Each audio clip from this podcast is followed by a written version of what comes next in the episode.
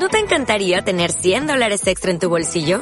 Haz que un experto bilingüe de TurboTax declare tus impuestos para el 31 de marzo y obtén 100 dólares de vuelta al instante. Porque no importa cuáles hayan sido tus logros del año pasado, TurboTax hace que cuenten. Obtén 100 dólares de vuelta y tus impuestos con 100% de precisión. Solo con Intuit TurboTax.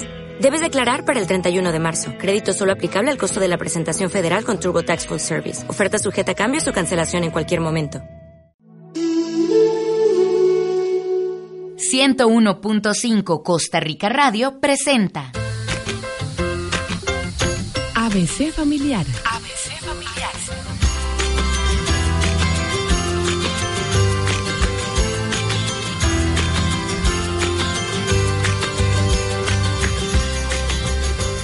En la arena me he quedado, se han cerrado las puertas del mar. Es posible sentarse a mirar. Quiero navegar en las olas, salirte a buscar. Inventarme una barca, una vela, un timón, un compás y a volar, a soñar. El amor no se puede inventar.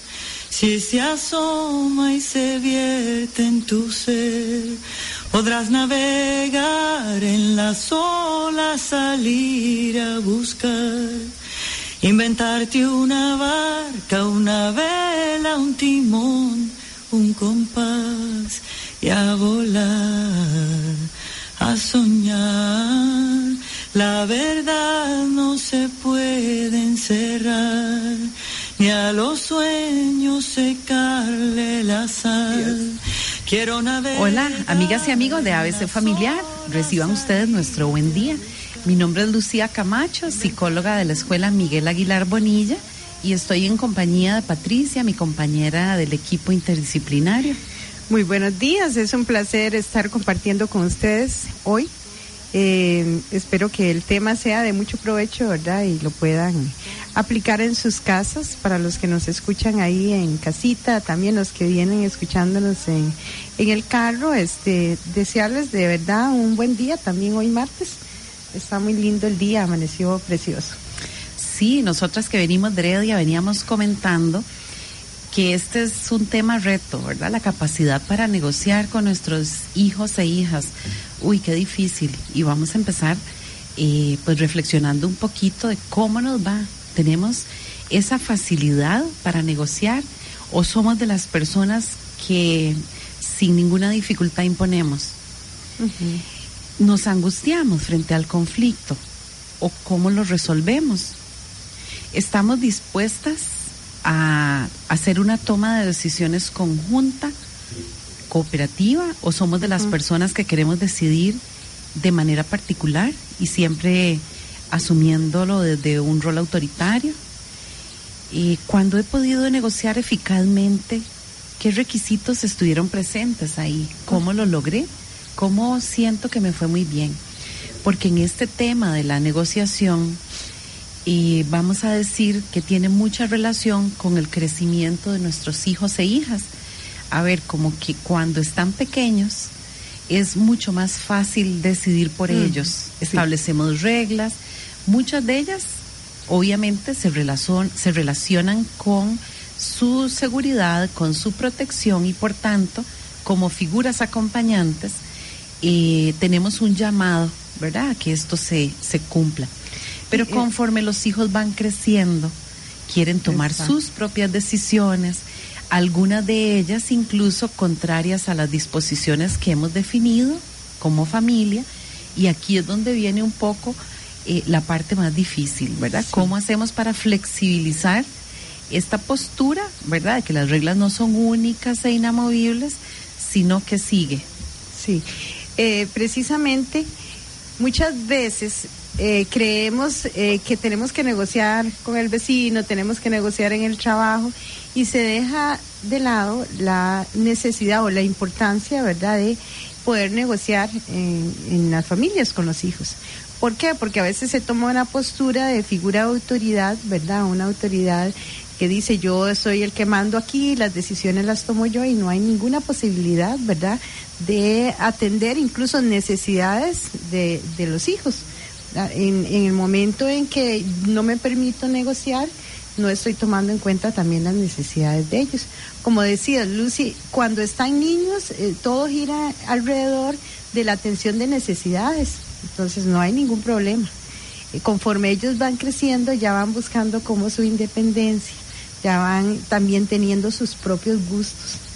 ¿verdad? A veces hasta la posibilidad de negociar este, vestimentas y otro tipo de cosas que muchas veces esto puede generar conflicto. ¿verdad? Si no se llega a, esa negociación. Entonces, eh, la negociación es muy importante con los hijos porque eh, permite precisamente no generar esos conflictos que muchas veces se dan por esa falta de negociación. Entonces, permite resolver conflictos. Creo que es un buen momento para definir un poquito a qué nos referimos con esa capacidad para negociar. Negociar es, eh, digamos, establecer un proceso de comunicación tendiente a tomar decisiones eficaces, pero decisiones que satisfagan a las dos partes, ¿verdad? Permite, digamos, que nosotros eh, nos posicionemos en un lugar donde podamos intercambiar promesas, donde nosotros podamos decir cuáles son los compromisos que vamos a, adquirir, que vamos a contraer, tratando, eh, pues en, la, en toda medida, digamos, de resolver esas diferencias que, que tenemos como personas y sobre todo cuando hay una jerarquía presente. Eh, tenemos que partir de, de, que ambas partes desean lo propio, ¿verdad? Si pensamos, por ejemplo, en ese hijo o en esa hija que le estamos proponiendo que, que juegue en casa y lo que quiere salir, ya ahí hay un conflicto, ¿verdad? No importa cuál sea la edad. Y cómo nosotros vayamos a resolverlo, eso ya nos posiciona en un lugar de si tenemos una escucha o si somos las personas que nada más decidimos por la otra persona. Y si vamos complejizando un poco esta situación, el día de mañana, cuando ya tengan más edad, estamos hablando de hasta qué hora vamos a salir, vamos a estar en la calle y a qué hora vamos a estar en casa. ¿Verdad? Digamos que el nivel de complejidad hace que el reto crezca. Por lo tanto, esta capacidad de negociación se tiene que basar en una escucha activa, es decir, cuando nosotros eh, pensamos que el terreno de la negociación es ganar, ganar, que ambas partes quedemos satisfechas, vamos a tener más posibilidades de iniciar una conversación, un diálogo, una comunicación que tenga fluidez. Porque si yo de antemano, digamos, como mamá, digo lo que se tiene que hacer, y a pesar de que propongo un espacio de comunicación, ya tengo decidido, hoy no vas a salir o vas a llegar hasta tal hora y esas son las reglas y punto, ahí ya perdimos la posibilidad de que aunque exista una posibilidad de escucha, no es una escucha activa, ni es un espacio legítimo de diálogo y tendiente a la negociación. Sí, y muchas veces se habla de que se abre el espacio, ¿verdad? Posiblemente se abre el espacio, pero como vos decías, no se da pie a esa conversación como más fluida, llegar a acuerdos. Porque no es la posición desde el adulto, sino también eh, poder eh, determinar cuáles son las necesidades de ellos y hacer como un equilibrio ahí, ¿verdad? Entre las necesidades de ellos y las reglas, ¿verdad? O las pautas que se van a definir para la familia. Entonces, eso está muy relacionado también con la capacidad de comunicarse asertivamente y de eh, poder este, conocer las necesidades de sus hijos de acuerdo a la etapa, ¿verdad? Porque hay etapas diferentes, entonces no es lo mismo eh, de un chico de 15 años a, un adolescente ya de 18 años o que está en otro nivel, ¿verdad? Entonces las necesidades van a ser muy, muy diferentes. Sí, es interesante, digamos, vamos a compartir como algunas situaciones que conocemos en este sentido tenemos, eh, digamos, chicos, no sé, nueve, ocho, nueve, diez años, que son quienes deciden todo en casa. Eso impone una dificultad también. Este, de repente, eh, un niño de esta edad no cuenta, eh, de repente no, prácticamente estamos hablando de la totalidad del asunto, no tiene la capacidad para tomar decisiones seguras en términos, digamos, de, de la etapa de desarrollo en que se encuentra. Entonces, desde hasta qué hora voy a ver televisión o si quiero comer solo alimentos poco saludables o cuáles son las actividades en que me voy a involucrar, desde cosas muy sencillas, ¿verdad? Donde quieren que papá y mamá no participen o la persona cuidadora que está a cargo no participe, ahí ya tenemos una dificultad, digamos, un niño que cree que puede decidirlo todo desde muy temprana edad. Como tenemos también el caso de aquellas figuras de autoridad que no logran serlo en un momento determinado, ¿verdad? Entonces, tanto porque se presente, digamos, una dinámica de mucha permisividad, es decir, todo lo que quieras complazco, sin medir necesariamente factores como la protección o la seguridad, eh, que redundan obviamente en la autoestima futuro, como cuando se dice no a todo, ¿verdad? Aquellos padres y madres que que sienten que sus hijos van a estar seguros solamente cuando están con ellos, como si pudiéramos como construir una, una burbuja, especial que en esa, que donde todo se provea, pero no, bueno, esa burbuja en algún momento se rompe y estaríamos eh, también ofreciendo un panorama que no solo no es realista, sino que además daña porque cuando no permitimos que nuestros hijos se expongan a decisiones que ellos mismos deben ir tomando, digamos, paulatinamente, eh, bueno, estamos limitando o frustrando la posibilidad de que eh, avecinen, digamos, decisiones que puedan o no tomar. Sí, este es un punto muy, muy importante, como decías Lucy.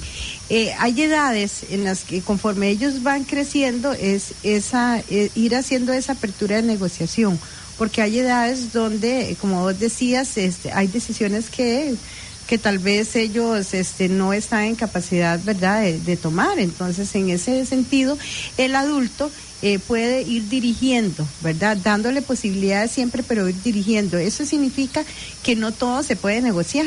¿verdad? Hay cosas que no se negocian y existen normas, eh, reglas en la casa que a veces sí es importante definirlas a ciertas edades. Conforme ellos van creciendo, ya ellos van eh, generando, por así decirle, esa autonomía, pero bajo una responsabilidad que ya fue previo, ¿verdad?, a un proceso de enseñanza. Entonces, eh, al niño o al, al, al hijo se le va a hacer menos difícil poder tomar decisiones más acertadas conforme ellos van creciendo. Entonces, si se le genera ese, ese proceso, ¿verdad? De, de ir eh, dándole opciones en algunos momentos y en otros decir, no, esta es la decisión, entonces ellos van teniendo como esa posibilidad de tomar decisiones más acertadas conforme crecen, ¿verdad? Y a madurar en ese sentido. ¿Qué se puede negociar y qué no? Vamos a conversarlo cuando vengamos de esta pausa. Exacto.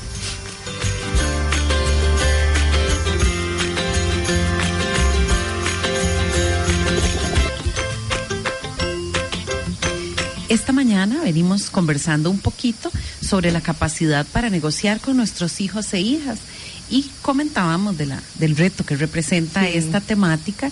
Eh, vamos a introducirnos ahora eh, sobre qué podemos negociar y qué no. En realidad, eh, decimos siempre en estos programas que la capacidad que tengamos para establecer reglas en casa va a determinar la posibilidad de que los hijos y las hijas sepan cómo conducirse adecuadamente, cómo conducirse apropiadamente, tomando las decisiones que más convienen. Entonces hay aspectos que no vamos a poder negociar, que tienen relación con eh, el autocuidado. A ver, por ejemplo, deben, debemos mantener reglas eh, de manera importante alrededor, digamos, de patrones de alimentación, de sueño, de relacionamiento, digamos, con, con otras figuras fuera de casa.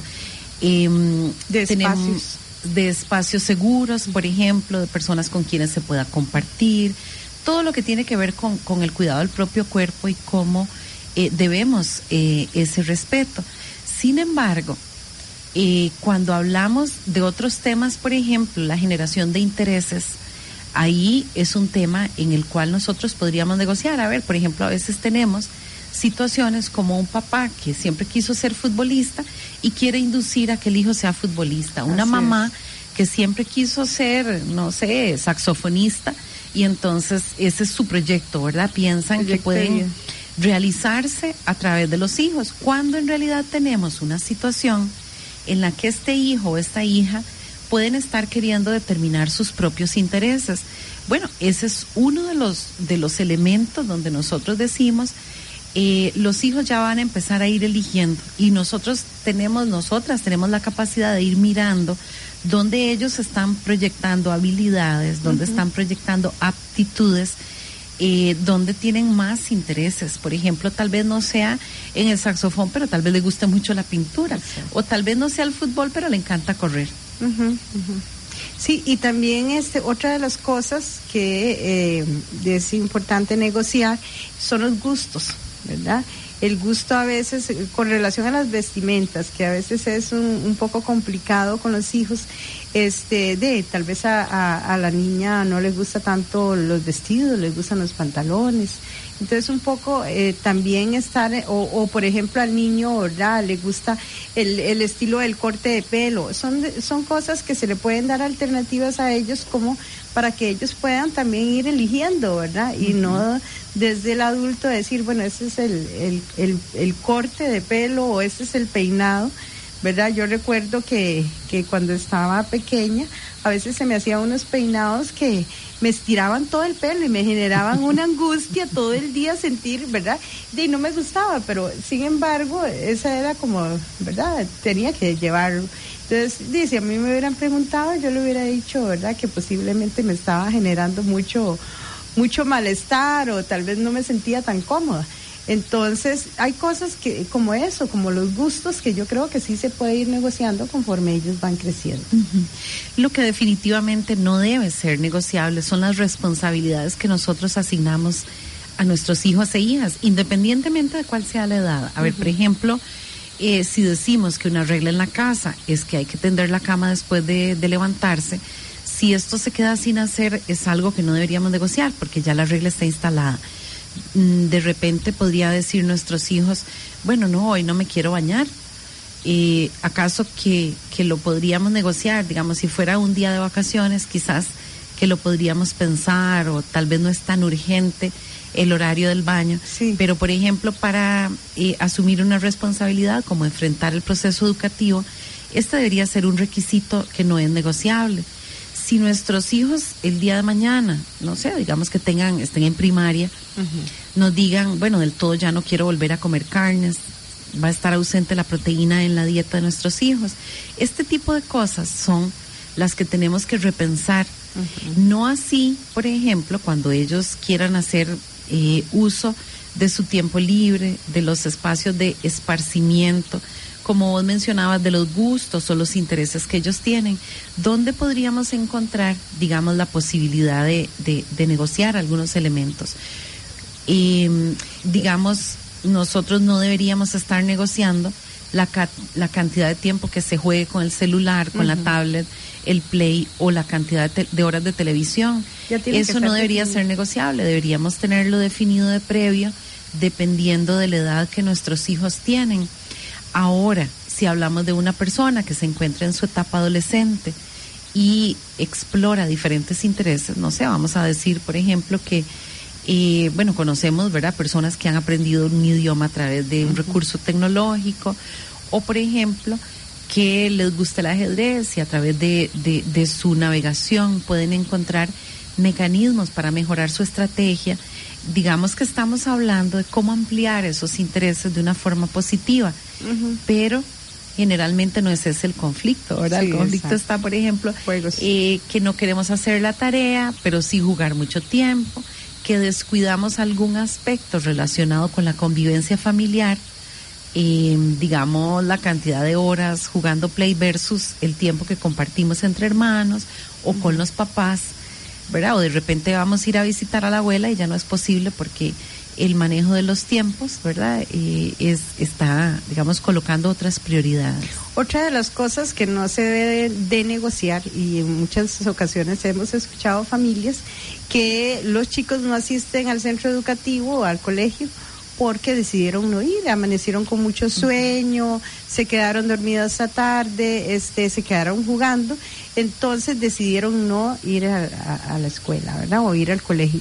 Entonces, esto no es negociable, es decir, la rutina eh, de, de, asistir a la escuela es llueva, ¿verdad? Truene, o a menos de que no haya una emergencia, ellos tienen que asistir y a veces se negocia también hasta esto, ¿verdad?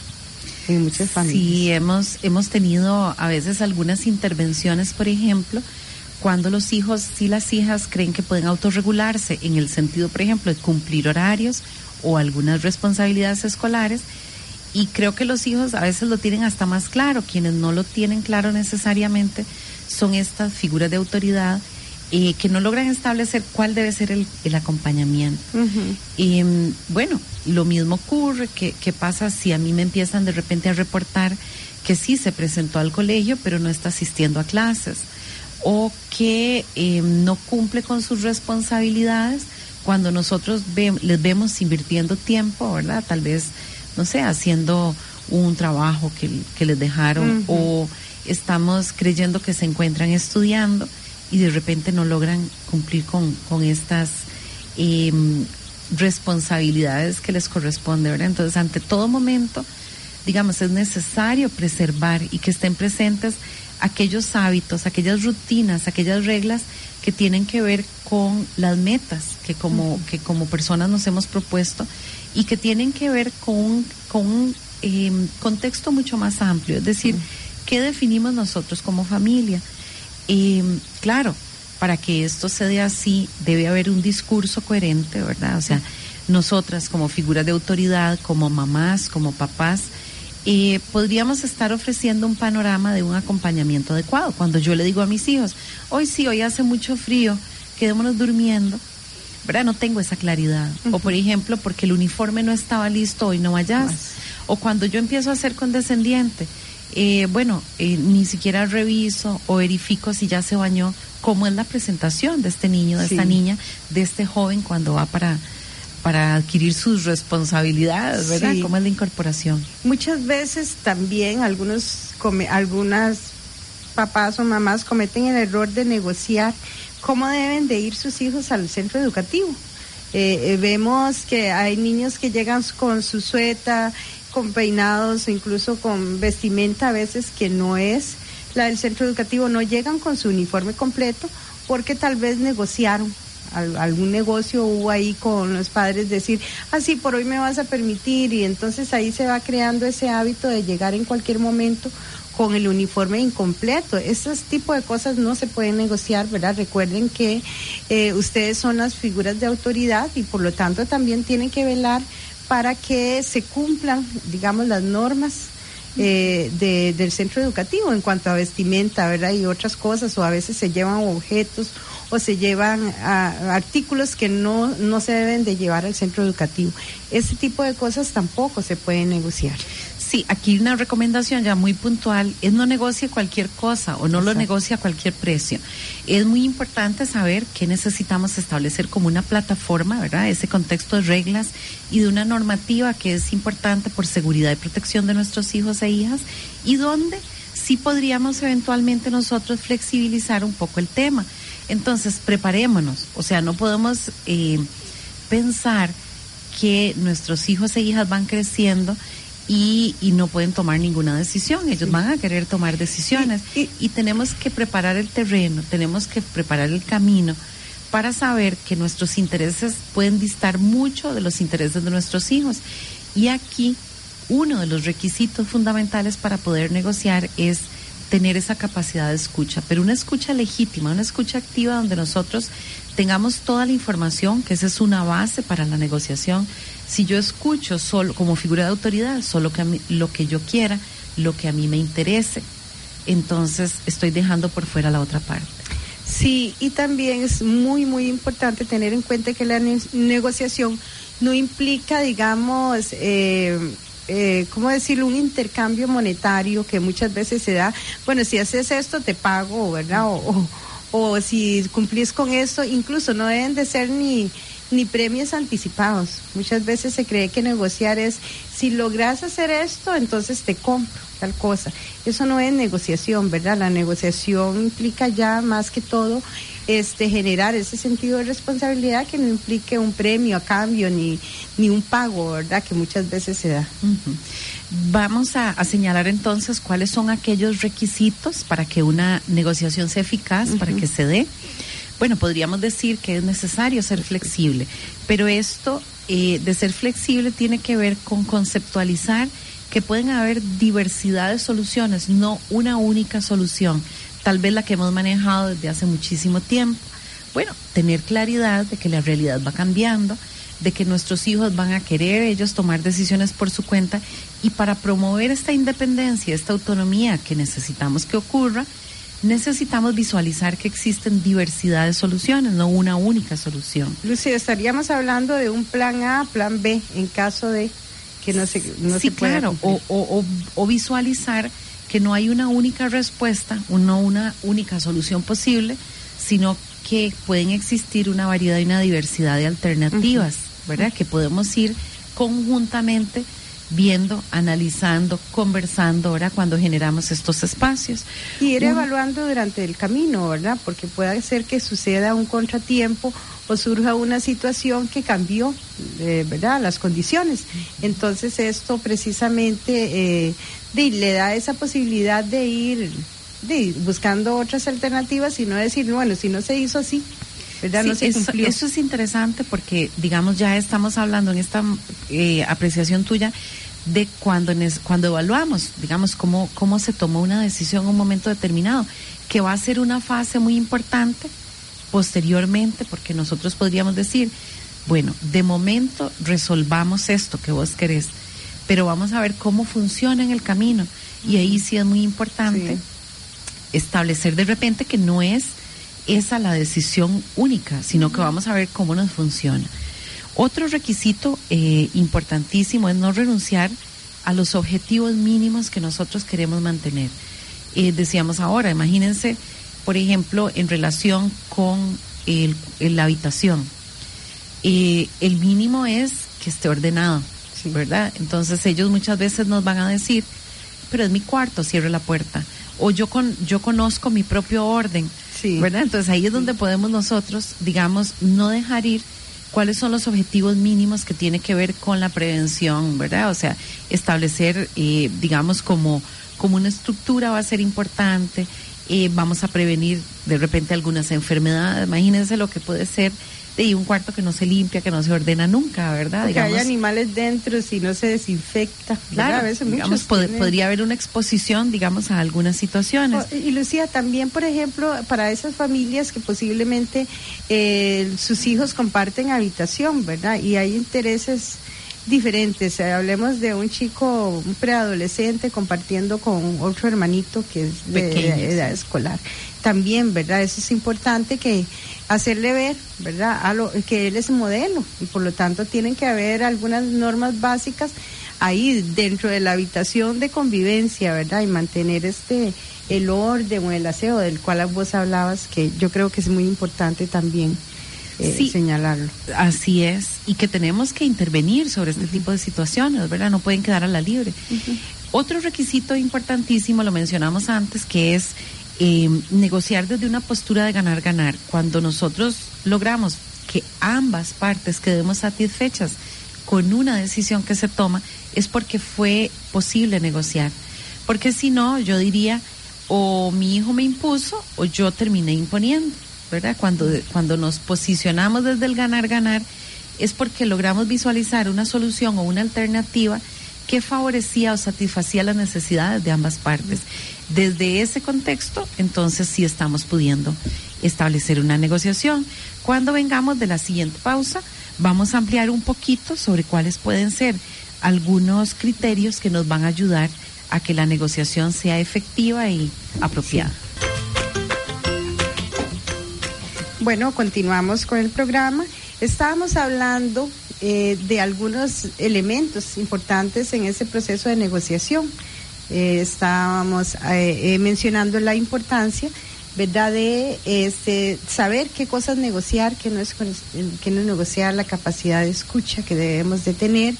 Y es un elemento también muy importante es buscar el momento adecuado. Muchas veces este, se quiere negociar en cualquier espacio. Tal vez no es el momento, tal vez eh, las personas no están en la mayor disposición de negociar o tal vez ha habido un conflicto, ¿verdad? Y yo creo que en medio de un conflicto es difícil negociar, hay que darse el espacio, poder respirar y decir, bueno, en qué momento se va a negociar y en qué espacio también se va a negociar. Bueno, justo cuando ha habido un conflicto o está presente un conflicto, no es el momento para negociar. Nosotros debemos tener claro que la negociación hay que prepararla y prepararla en varios sentidos. Por un lado, ¿verdad? ¿Cuál es el momento adecuado, como mencionas ahora?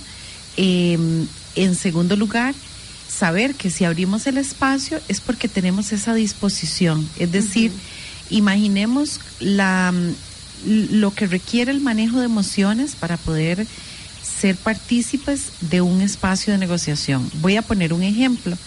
Si, por ejemplo, las amistades de mi hijo o de mi hija eh, no me gustan y me siento sumamente indispuesta, conversar o negociar sobre los espacios que se van a compartir con estas personas o si lo que queremos es que ya no se compartan. O las horas. ¿Verdad? O los momentos, las horas.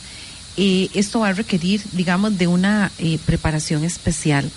La tranquilidad que nosotros tenemos que desarrollar para proponer este espacio de, de escucha. El, el, la postura, digamos, que no puede ser desde lo que más me enoja, ¿verdad? Desde la agresividad, desde el responder, desde la resistencia, desde el juzgar de antemano, ¿verdad? Digamos, son cosas que tenemos que, que, saber de antemano que necesitamos prepararme. ¿Cómo yo me siento para expresar una necesidad sin eliminar la posibilidad de que la otra persona la pueda expresar? Este mm, requiere, digamos, toda una preparación. Aquí hay una palabra clave que es la serenidad con la que yo voy sabiendo que estoy ofreciendo un espacio de escucha, pero donde va a ser tanto válida mi postura, mi opinión, como lo que yo voy a escuchar de parte de la otra persona. Y yo siento que este es uno de los elementos que más nos cuesta. Sí, claro. ¿Verdad? Ya vamos con, con si, si tenemos ideas preconcebidas, ya predefinida la, la, digamos, la solución que queremos proponer, no estamos estableciendo una estrategia adecuada para escuchar a la otra persona, no estamos pudiendo cumplir con el objetivo de abrir un espacio, porque entonces más bien lo voy a limitar. Y si decimos que vamos a abrir un espacio para negociar, donde hay una pseudo escucha, una pseudo toma de decisiones, vamos eh, no solamente a dañar ese espacio de negociación, sino que vamos a eh, generar que la otra persona ya no confíe en este espacio. Se le quita, se le resta credibilidad. Muy importante en este espacio, bueno, incluso se hablan de algunas técnicas como las reuniones familiares. Perdón, hay muchas familias que, eh, digamos, estilan eh, realizar las reuniones un determinado día de la semana. ¿ya? y eh, ya definen qué es lo que van a llevar a la mesa de negociación y buscan el espacio, ya tienen definido tal vez una hora, un momento, o algunas lo hacen, ¿verdad?, en el momento en que surge una situación que hay que negociar. Y es muy importante, como vos hablabas, las condiciones, preparar el terreno, por así decirlo, y este, llegar con la disposición la persona que dirige, ¿verdad? Porque si desde el inicio empieza con una actitud de prepotencia, ¿verdad? De decir, es que aquí se hace lo que yo digo, eso no sería este negociar. Sería más bien desde inicio proponer un ambiente más tranquilo, incluso hasta gestos, palabras que se utilicen es muy importante. Entonces, tal vez como aclarar ah, cuando se va a esa negociación cuál es el objetivo y la importancia que tiene para la familia poder negociar los aspectos que se van a negociar. Entonces, eh, esto es un elemento importantísimo. Lucy, la persona que dirige tiene que ser la persona más tranquila, ¿verdad? La persona que tiene esa capacidad dentro de, la familia. Puede ser mamá o puede ser papá, habría que ver, o un hermano mayor, o, sí. y, y, ante todo, tiene que estar claro el objetivo, porque ¿qué no nos ayuda? Y aquí yo creo que es muy importante.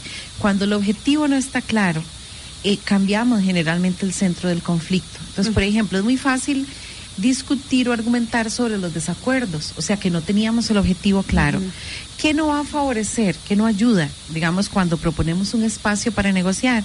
Bueno, la agresividad, manejar una altísima ansiedad alrededor de la problemática o de la situación que estamos eh, hablando. Si revivimos el conflicto en este espacio de negociación, bueno, lo que puede surgir de ahí es mucho maltrato, frustración, porque no estamos pudiendo eh, llevar a cabo favorablemente el espacio. Puede ser que em, asumamos sin preguntar, o sea, que ni siquiera tenemos la posibilidad de escucharnos, ¿verdad? O sea, como si la postura de una parte o de la otra, que ya sabemos que eventualmente van a ser contrarias, porque por eso estamos negociando, este, no, no asumimos ni siquiera el preguntar, o sea, no, quizás ni siquiera contamos con toda la información que está, debe estar sobre la mesa.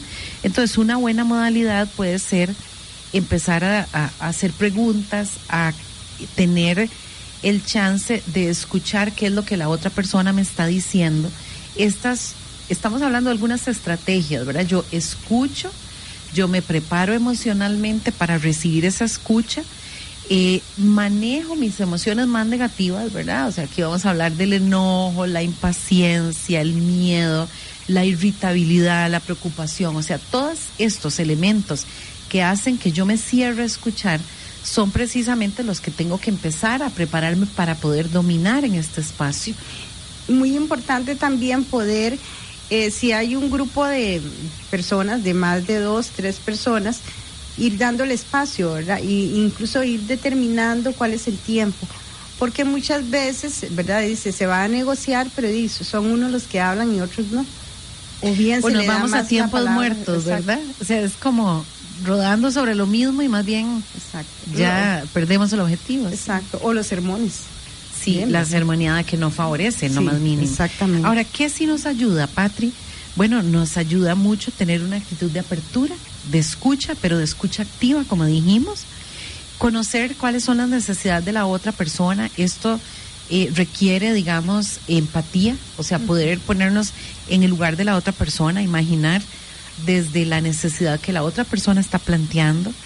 Eh, llamar o convocar, digamos, todas esas emociones más positivas, ¿verdad? Como eh, procurar un ambiente donde esté relajada, tranquila, donde sienta que yo puedo estar receptiva, donde valoro que este espacio me va a aliviar, donde puede haber presente, está presente, digamos, el buen trato, desde el tono de voz que yo voy a utilizar, ¿verdad?, para, para proponer esta, este espacio, digamos, de, de comunicación y negociación, eh, obviamente tiene que estar fuera de malos tratos, de insultos, de, de, de juicios, ¿verdad?, que son aquellos aspectos que predefinen una temática. No faltar el respeto en términos generales, ¿verdad? En términos generales. Y, y aquí yo creo que estamos hablando de esa inteligencia emocional que ponemos a jugar, ¿verdad? O sea, cuando hablamos de negociar, y que no nos traicionen, ¿verdad? El manejo de nuestras emociones. De repente empezamos súper tranquilos, escuchando. Cuando ya se menciona la primera cosa, nos enervamos y actuamos con enojo, con irritabilidad, ¿verdad? Ya de una vez juzgamos que eso no es lo que corresponde, entonces de nada vale decir que estamos manejando nuestro buen estado de ánimo cuando nos roba la vuelta en, en el corto plazo, ¿verdad?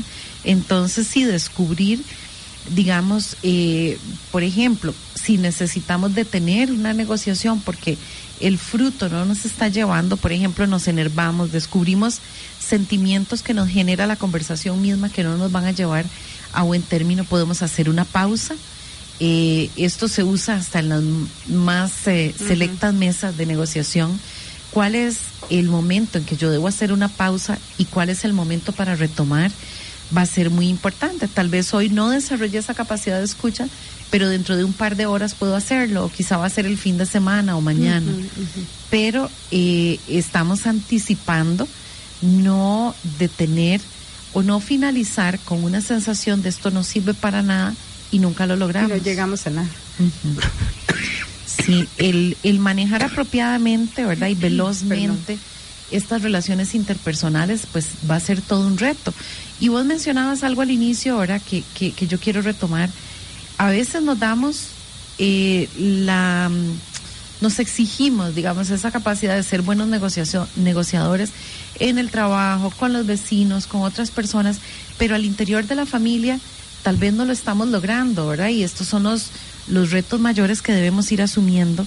Cómo buscar las mejores alternativas que beneficien a las partes en un ambiente donde nosotros digamos, bueno, eh, lo estoy haciendo con inteligencias, hay respeto en la mesa, hay eh, la posibilidad de generar escucha, pues de ahí van a salir soluciones o alternativas que nos permitan sobrellevar ese desacuerdo, ¿verdad? Trascender ese desacuerdo con nuevas propuestas. Y entonces aquí podríamos decir, bueno, sí, esto va a conllevar a una buena o una adecuada negociación. ¿Por qué? Porque satisface los intereses de ambas partes, porque conocemos eh, en su momento cómo estamos utilizando ese poder que como figuras de autoridad tenemos. Vamos a ir a una pausa y ya casi venimos con la parte final de este programa.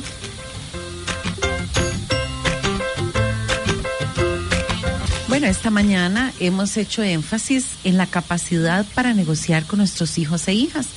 Quizás el balance que usted viene haciendo es que no cuenta con esa capacidad, que usted no cuenta con esa habilidad para negociar. Bueno, pues la buena noticia está acá la capacidad para negociar la podemos aprender. Entonces vamos a recapitular sobre lo que consideramos que es una buena negociación para finalizar con algunas recomendaciones.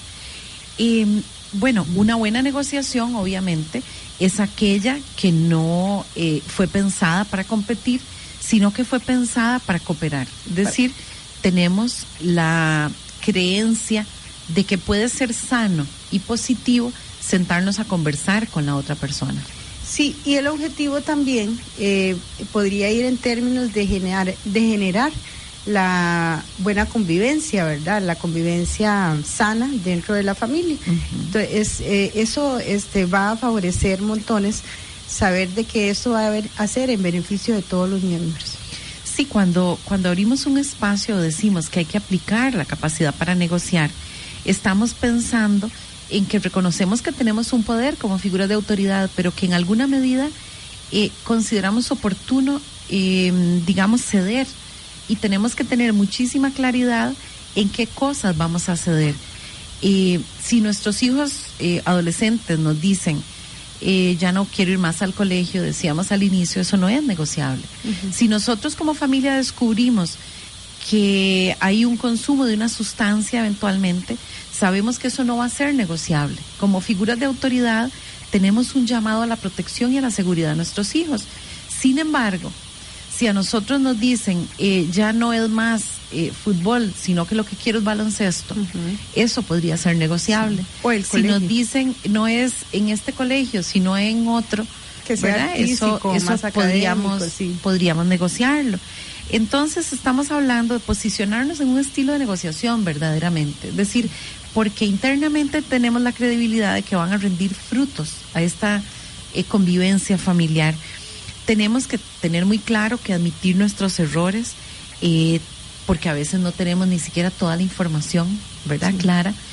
Eh, mm, va a abrir un espacio ahora cuando nuestros hijos o hijas nos conozcan más humanamente, ¿verdad? De cómo tomamos las decisiones, de si tenemos una postura cerrada, poder recibir eso, mamá no me estás escuchando, papá siempre gritas o querés imponer. Eh, tener esa apertura, ¿verdad? Y ese reconocimiento de cuáles son las emociones que yo tengo para esa reunión o sobre la mesa o en ese espacio que decidimos abrir, bueno, se abrió pensando en que eso es posible, no para decir, eh, me jacto decir que soy muy carga, que hablo y que comento y que abro un espacio, pero en realidad tomo las decisiones que yo quiero siempre. Ya entrando un poquito en materia de, recomendaciones, ¿verdad? Em, la primera recomendación, no negocie si usted no se encuentra preparado, ¿verdad? Tenga claro cuál es el objetivo de negociar. Marque flexibilidad alrededor de temas que pueden ser negociables. Sí, otro elemento importante es, eh, tal vez algunos van a decir, es que no, esta práctica yo nunca la he realizado, pero este se puede iniciar, ¿verdad? A los que escuchen el programa se puede iniciar en cualquier momento y recordar que la práctica hace el maestro. Posiblemente la primera vez no saldrá tan bien, ¿verdad? Pero ahí se va a ir generando estrategias, como hablábamos anteriormente, que puedan permitir que se vaya madurando esta idea de ir negociando sobre todo, ¿verdad? Con los chicos ya cuando están en edad de preadolescentes, adolescentes, ¿verdad? O incluso este, la negociación puede ser hasta entre adultos, no necesariamente con hijos, ¿verdad? Dentro del grupo familiar. Sí, claro, tal vez la negociación es con la pareja, sí. con la tía que vive, si estamos en una familia, digamos, donde hay otros miembros, familia extensa. Un principio importantísimo, ¿verdad? Que ya es una recomendación muy general, es escuche aunque usted no esté de acuerdo porque todos necesitamos y queremos ser escuchados. No interrumpa cuando la otra persona está tratando de exponer sus puntos. Eh, esa no es, digamos, una posibilidad para Eh, llegar a un buen acuerdo. Es por eso es muy importante como definir tiempos, ¿verdad? Eh, ¿Cuál es el tiempo que se va a dar para cada uno? Eso le permite, o como lo que se hace eh, en el aula, cuando se está trabajando con los grupos, bueno, levantar la mano, hay un tiempo, tenemos que esperar que el otro escuche, que el otro habla y escuchar a la otra persona, estar con esa capacidad de escucha y que se pueda generar dentro de, de los miembros que están ahí en la mesa de negociación. Sí, también eh, cuando nosotros hablamos de flexibilizarnos, eh, evitar expresiones como tenés que XX, ¿verdad? Sino más bien, me gustaría que, ¿verdad? Es una postura de más apertura, de escucha activa hacia la otra persona, de decir, eh, quizá no me siento tan cómodo, no estoy tan de acuerdo, pero aquí estoy, con alguna disposición a, a escuchar. Luego, algo que hemos mencionado durante el programa también, ¿verdad? Que hay que elegir el mejor momento para, Sí, claro. para establecer esa mesa, para dar nuestro punto de vista. Creo que eh, como figuras de autoridad tenemos ya ese privilegio, ¿verdad? De que definimos muchas cosas. Si estamos pensando en negociar con nuestros hijos e hijas, es porque es- tenemos la disposición de que ellos van a plantear cosas diferentes a las que pensamos y que eso no, no significa que, que tengamos que, que romper, ¿verdad? Esta negociación. Y importante también poder de previo determinar, ahí entre los que están, qué sucedería si no se cumple con esa negociación. Que estamos hablando de consecuencias también, ¿verdad? ¿Qué pasa si esto no se cumple por ambas partes? Puede suceder, ¿verdad? Pero este que se tenga definido que po- porque podría ser que, que los acuerdos, ¿verdad? No se cumplan. Entonces, es muy importante también y no generar este a veces se generan muchas expectativas, ¿verdad? Con respecto a los hijos también hay que tener presente cuáles son las expectativas que se tienen, ¿verdad? Y los chicos, este, cuáles son las posibilidades, ¿verdad? Reales de poder cumplir con ese acuerdo. Sí, eh, recordar que las soluciones van dirigidas a ambas partes. No podemos pretender que abrimos un espacio solo para reafirmar lo que queremos o pensamos. Y algo esencial, que yo creo que con esto vamos a ir un poco ya hacia el final de este programa, reconozca cuando usted definitivamente no puede negociar. Porque si el espacio está en que lo abrimos y nos faltamos el respeto, nos maltratamos y no llegamos a ninguna solución, quizá es el momento para identificar que necesitamos buscar un mediador, es decir, la participación de una persona externa que no toma partido por una persona o por la otra, que es generalmente cuando buscamos ayuda, eh, no sé, de repente con el equipo interdisciplinario en la escuela, en orientación con cuando estamos hablando de secundaria, o una persona externa que nos pueda ayudar a escucharnos y a que de aquí se desprendan decisiones favorables para ambas partes. Ok, muchísimas gracias. Eh, ya estamos ya en los últimos minutos del programa. Eh, desearles que pasen un lindo día y muchas gracias por escucharnos. Que, perdón, que de- visiten nuestra página de Facebook, a veces familiar. Sí. Y antes de retirarnos, no me quiero ir sin eh, poder mandar un saludo muy especial a mi hijo Carlos Andrés Zúñiga, que se encuentra de manteles largos y yo creo que voy a ir negociando qué vamos a hacer el día de hoy para celebrar este cumpleaños. Este hijo, te quiero mucho y un abrazote y ahorita nos vemos para ver qué hacemos en la tarde, nos vemos para ver qué hacemos y te amo, te amo demasiado. Muchas Feliz para cumpleaños. Carlos Andrés.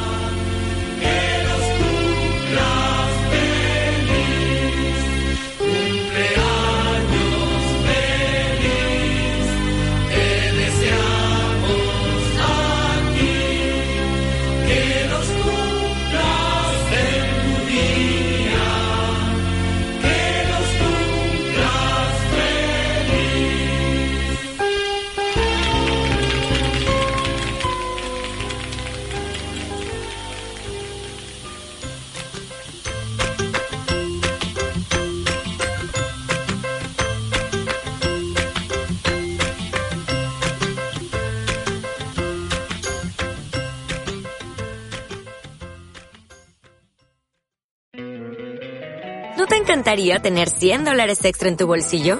Haz que un experto bilingüe de TurboTax declare tus impuestos para el 31 de marzo y obtén 100 dólares de vuelta al instante.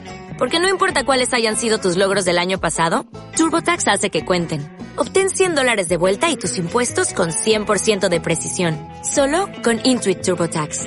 Debes declarar para el 31 de marzo. Crédito solo aplicable al costo de la presentación federal con TurboTax Full Service. Oferta sujeta a cambios o cancelación en cualquier momento.